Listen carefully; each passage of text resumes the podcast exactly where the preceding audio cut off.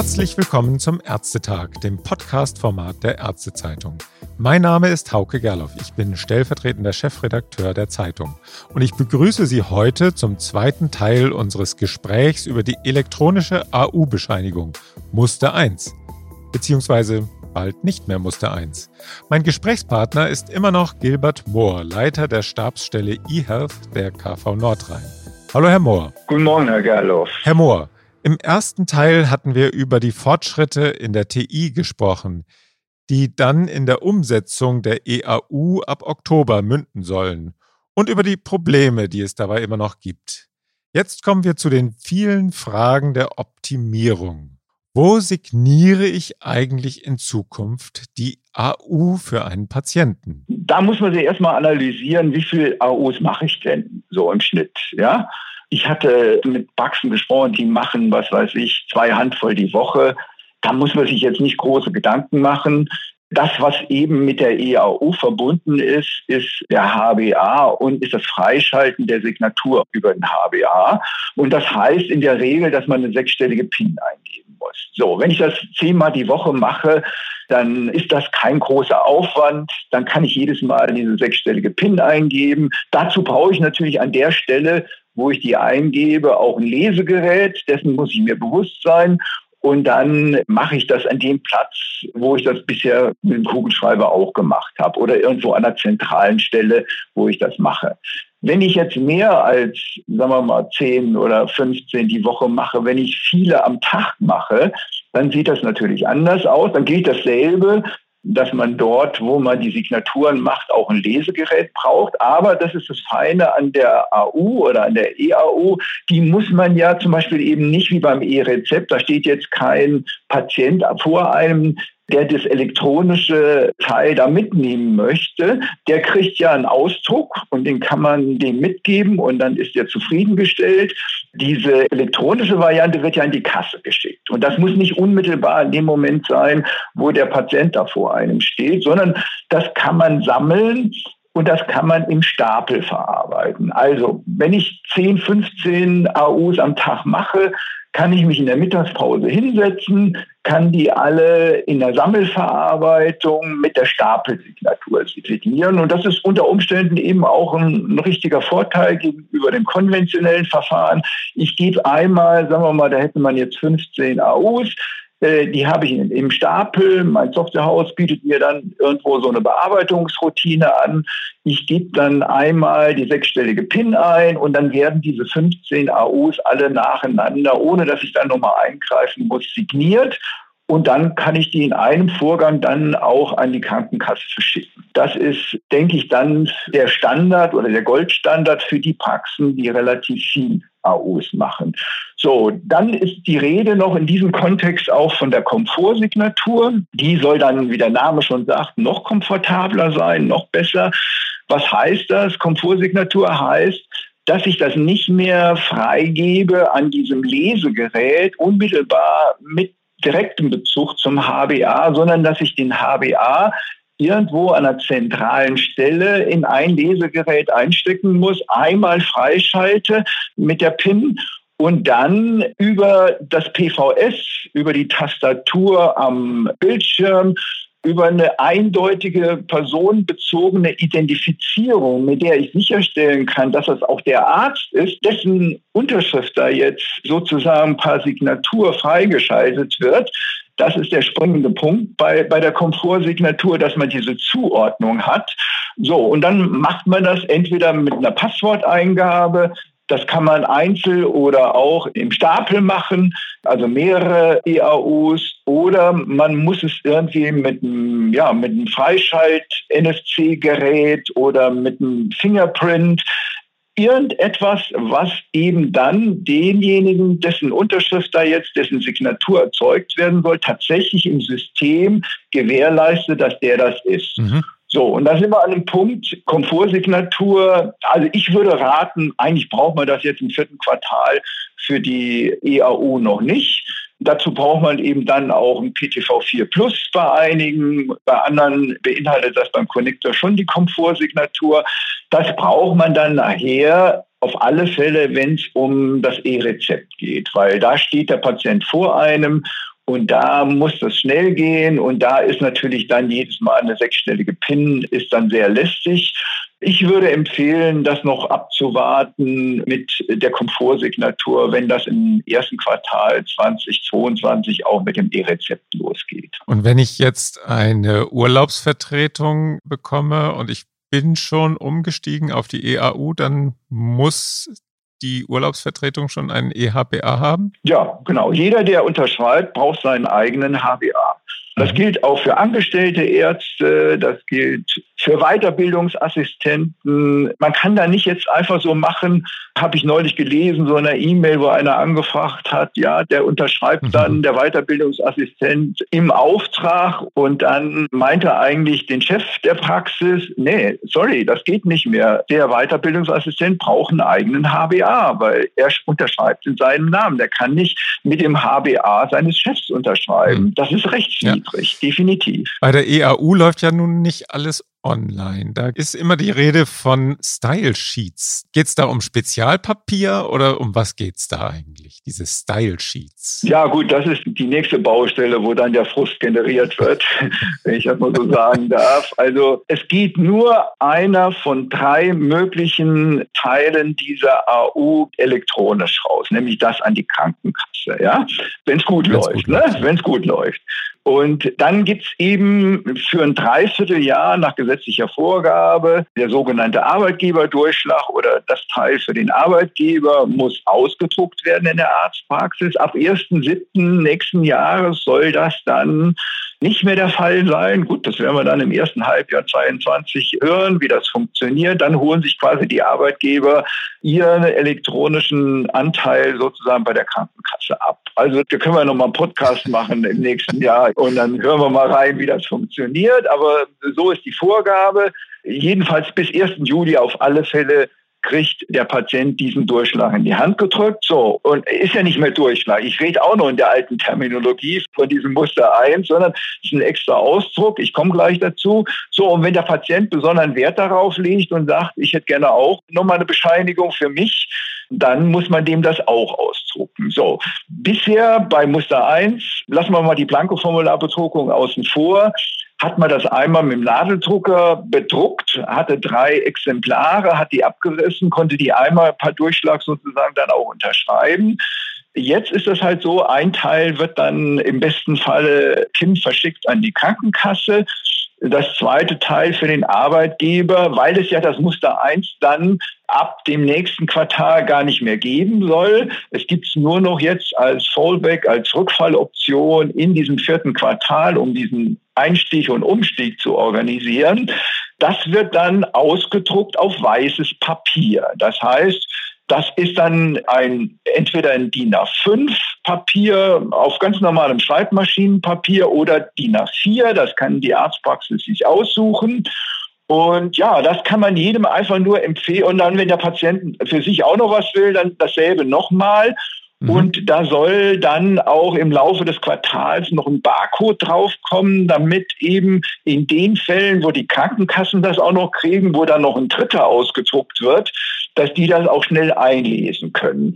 So, und ja, da hört es dann spätestens auf mit dem Nadeldrucker an der Stelle. Wenn man das dann mit dem Nadeldrucker ausdruckt, dann sind die Umstehenden schon genervt irgendwo. Mhm. Dann muss man sich schon überlegen, auch als Arztpraxis, wie organisiere ich das? Also da gehört meines Erachtens dann ein Laserdrucker irgendwo hin. Und muss man auch ganz klar sagen, es ist dann Papier, das die Arztpraxis beschaffen muss und auch finanzieren muss. Muss man ganz klipp und klar sagen. Vorher, das Muster 1, haben die Praxen halt zur Verfügung gestellt bekommen. Und bei Blanko-Formularbedruckung kriegen sie ja dieses Sicherheitspapier. So, was da passieren wird, ist bei denen, die Blankoformularbedruckung machen, auch wenn das so nicht vorgesehen ist, muss man damit rechnen, dass die dann auch das Sicherheitspapier verwenden werden, weil das auch von der Technologie her nicht so einfach ist, dann äh, neben diesen Schächten, die man heute hat für DIN A4, DIN A5, Blankoformular, dann eben auch noch DIN A4, DIN A5, weißes Papier daneben zu machen. Also da wird es hinreichend Variationen geben. Und ja, solange sich da keiner beschwert, auf der anderen Seite denke ich, gerade am Anfang sind alle froh, wenn überhaupt irgendwie was vernünftig läuft, ohne viel Geschrei. Wird man da tolerabel sein und ja, vielleicht im Laufe des nächsten Jahres werden dann vielleicht Rückmeldungen kommen an der Stelle. Also dazu kommt ja auch noch, wenn die Kasse gerade nicht empfangsbereit ist oder noch nicht empfangsbereit ist, genau. dann muss ja dieses Style Sheet auch für die Kasse ausgedruckt werden, nicht? So ist es ja. Und dafür ist ja dann auch dieser Barcode gedacht, damit die Kasse das dann schnell einlesen kann. Ja, also im Störfall muss das so gehandelt werden, dass dann eben auch für die Kasse was ausgedruckt wird. So, und dann auch nicht zu vergessen, diese berühmten sonstigen Kostenträger, also alles, was nicht Ur-GKV ist, das wird eben dann auch nicht mehr mit diesem Durchschlagssatz bedient, sondern da geht auch der Durchschlag an die Kasse, an den Kostenträger. Der geht dann auch definitiv über den Drucker. So, und ja, das, das wird schon ein bisschen ein mentaler Schock, wenn das zum ersten Mal dann in den Arztpraxen so läuft. Und ich verstehe dann auch, wenn die Ärzte sagen, ja, wo ist denn jetzt der Vorteil für mich irgendwo? So richtig sehe ich den am Anfang auch nicht. Das ist, muss man einfach so sehen, mhm. dass da geübt werden muss und dass dann der Vorteil wirklich kommt, spätestens dann Mitte nächsten Jahres, wenn dann auch dieser Arbeitgeberdurchschlag wegfällt und dann wird es interessant und dann weiß ich eben auch aus Pilotversuchen, wo EAU schon mit KV Connect lief, dass dann die Praxen durchaus auch Vorteile sehen. Nämlich zum Beispiel, dass eben, weil die Kasse das viel schneller bekommt, dass es weniger Probleme gibt mit der Krankenkasse, weniger Rückfragen, wird der Durchschlag ja dem Patienten mitgegeben, der vergisst das dann in die Kasse weiterzuleiten, dann ruft die Kasse bei dem an, dann ruft die Kasse beim Arzt an. So, und bei Krankengeld beispielsweise habe ich von einem Arzt gehört, ist das auch groß von Vorteil, weil viel schneller das dann fließt von der Krankenkasse her.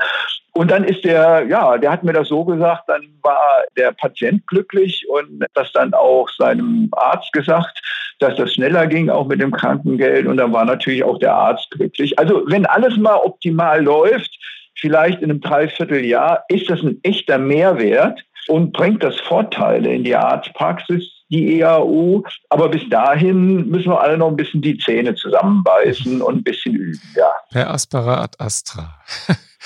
Jetzt geht es ja nicht nur um die EAU, sondern auch schon um das E-Rezept, das als freiwillige Anwendung ebenfalls im Oktober startet. Wird das aus Ihrem Blickwinkel, glauben Sie, dass das schon eine große Rolle spielen wird oder ist es da vielleicht besser, noch länger zu warten als bis zum Ende der Herbstferien? Also das E-Rezept kann man ja jetzt noch nicht nutzen im vierten Quartal. Also für mich ist es beispielsweise ein Rätsel, was die Gematik da ausgibt, dass man eben im vierten Quartal schon, wenn man will, testen kann, E-Rezept. Also ich weiß kein einziges Softwarehaus, was die E-Rezept-Applikation irgendwie im vierten Quartal schon ausrollt. Und ohne die E-Rezept-Applikation kann ich auch nicht testen. Und es nützt ja gar nichts, wenn ich alleine als Arzt E-Rezept testen möchte. Ich muss ja irgendwie auch eine Apotheke haben, ja. die, die das empfangen kann irgendwo. Und die Apotheke im Hintergrund braucht ein Apothekenrechenzentrum, das damit umgehen kann. Und Patienten brauchen die App. Ja, die App, die kann man kriegen. Ich habe die auch die ist alles andere als trivial auf, auf, auf zum Beispiel auf ein iPhone zu laden. Also da haben wir eigentlich wieder dasselbe Problem, weshalb ich mich vorhin so echauffiert habe. Da werden irgendwelche Feldtests ausgerufen, das sind alles, nur nicht Feldtests. Also dass das wirklich in der Fläche irgendwo passiert und relevante Stückzahlen generiert werden. So, da laufen wir dann auf den ersten ersten zu ja, eigentlich ist es der erste, erste sind die Praxen ja alle zu, ist ja ein Feiertag und der zweite ist, glaube ich, auch ein Feiertag, ist ein Sonntag. Also am dritten ersten, Herr Gerloff, das wird der D-Day. Da geht die Post ab, ja. der dritte erste, der wird richtig interessant, weil dann geht's los mit dem E-Rezept.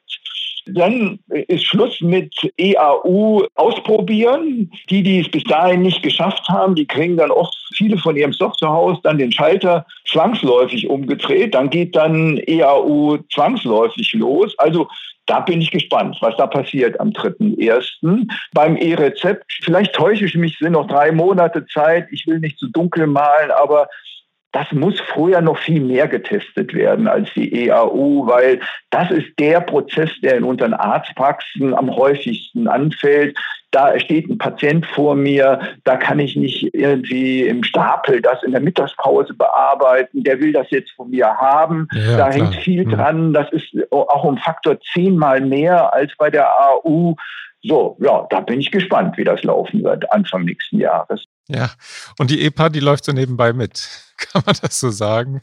Ja, gut, die EPA, fragen Sie mal die Krankenkassen, wie viele EPA-Nutzer sie haben. Also, Sie haben es am Anfang schon bei Ihrem Entree gesagt, es wird ernst bei der EAU und beim E-Rezept, weil wir im Grunde genommen da 100 Prozent der GKV-Versicherten mhm. ansprechen. Bei der EPA ist eine freiwillige Anwendung für die Patienten. Ich schätze mal, mehr als ein Prozent haben keinen EPA-Zugang ich habe, wann war das? Vor 14 Tagen hatte ich einen Bekannten hier zum Kaffee trinken, ein Akademiker, einer, der seit 25 Jahren vor Mac sitzt und der mich gefragt hat, weil ich eben mich auskenne, weil er weiß, dass ich mich auskenne mit diesen ganzen E-Health-Geschichten. Er hätte jetzt drei Tage vergeblich versucht, seine EPA-Identifikation zu machen, wer sich denn sowas Weltfremdes ausgedacht hat irgendwo.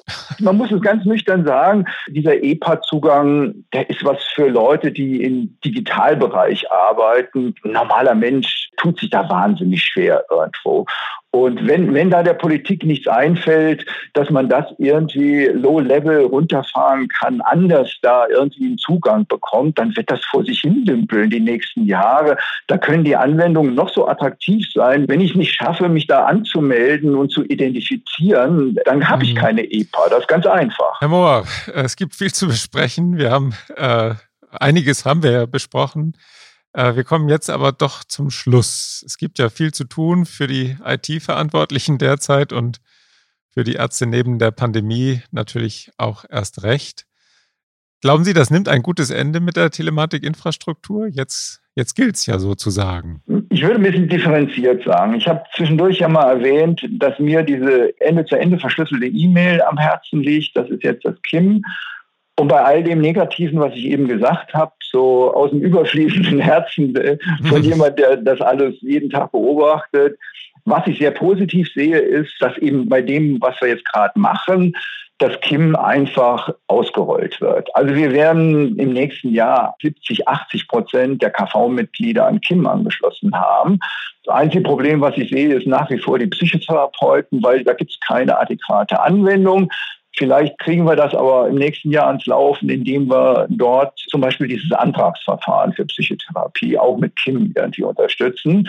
Die Zahnärzte bauen sowas ähnliches, HKP, Heil- und Kostenplan, das ist vom Prinzip her analog. Und ich habe mir vorgenommen, ich trete mal mit den Zahnärzten in Verbindung, hören wir das mal an. Ich habe heute einen Termin und ja, ich glaube, unsere Psychotherapeuten werden froh sein, wenn man das über die Krankenkassen mit KIM abwickeln kann. Aber das zieht sich sicherlich noch eine Weile hin. Aber alle Ärzte im KV-System sind an KIM angeschlossen in einem halben Jahr.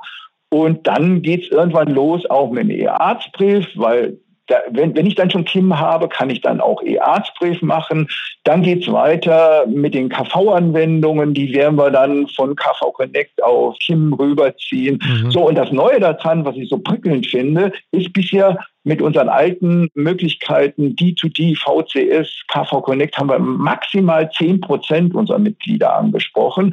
Und jetzt können wir 70, 80, 90, 100 Prozent ansprechen. So, und da hat man neue Möglichkeiten. Da gibt es eben auch Erfahrungswerte, die wir aus den Vorgängersystemen hochziehen kann und ja, auch kritische Leute, kritische Ärzte, Psychotherapeuten in Sachen TI höre ich immer wieder zwischen den Zeilen, ja, also eigentlich so mit so einem E-Mail-System, so einem sicheren, das ist gar nicht so verkehrt. Also ich würde es ein bisschen differenziert betrachten. Bei Kim sehe ich das meiste Potenzial. Da kann man wirklich Prozesse optimieren. Da kann man Zufriedenheit auch bei denen, die es nutzen, generieren, sprich also Ärzten und Psychotherapeuten. Darauf sollten wir uns konzentrieren. Also ich bin noch eineinviertel Jahre dabei. Danach ist dann endgültig Schluss mit Rente und so weiter. Und ich werde meine Zeit konzentrieren darauf, dieses Teampotenzial so, so gut wie möglich auszuschöpfen. Da sehe ich am meisten Potenzial und Möglichkeiten in der TI. Ja, E-Rezept und EPA, wie gesagt, EPA muss der Zugang verbessert werden für die Patienten. E-Rezept, ja, bin ich noch ein bisschen weit weg, aber müssen wir mal abwarten die nächsten Monate, wie es da läuft. Ja, und alles andere, was die Gematik sich da schon ausdenkt mit TI 2.0 und so. Wir müssen erstmal die TI 1.0 ordentlich ans Laufen bringen. Und wenn das dann läuft, dann werden wir weitersehen. Ja, das ist doch kein so ganz pessimistischer Ausblick. Das ist ja auch nicht schlecht. Ja, wir bleiben sicher am Ball. Äh, wenn Sie noch ein Vierteljahr haben, vielleicht ergibt sich ja noch mal die Gelegenheit für einen Podcast. Wir haben ja heute fast so ein bisschen was wie ein kleines Einführungswebinar gemacht. Wie komme ich zur EAU in der Praxis? So ein paar Hinweise gibt's ja online natürlich auch woanders, bei Ihnen beim Online-Rollout.de, aber auch sicher in anderen KV und die Praxis-EDV-Hersteller sind ja auch aktiv. Insofern tut sich da was und ich kann Ihnen nur empfehlen, bleiben Sie cool, wenn es ab 1. Oktober hoch hergeht bei Ihnen. Alles Gute für Sie. Ja, danke schön. Auch Ihnen alles Gute. Bis demnächst. Bis demnächst. Tschüss. Tschüss.